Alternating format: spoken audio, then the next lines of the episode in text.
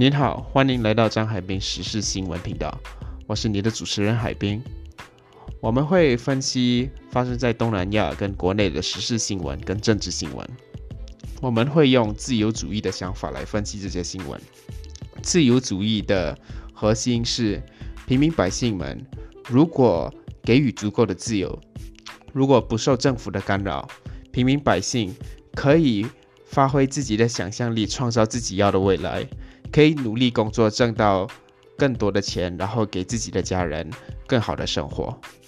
我们会从这自由主义的想法分析新闻，来提供我们的听众们一个全新的想法，让他们有全新的角度来了解这世界上的发生的时事等，然后充实他们的生活跟想法。欢迎收听。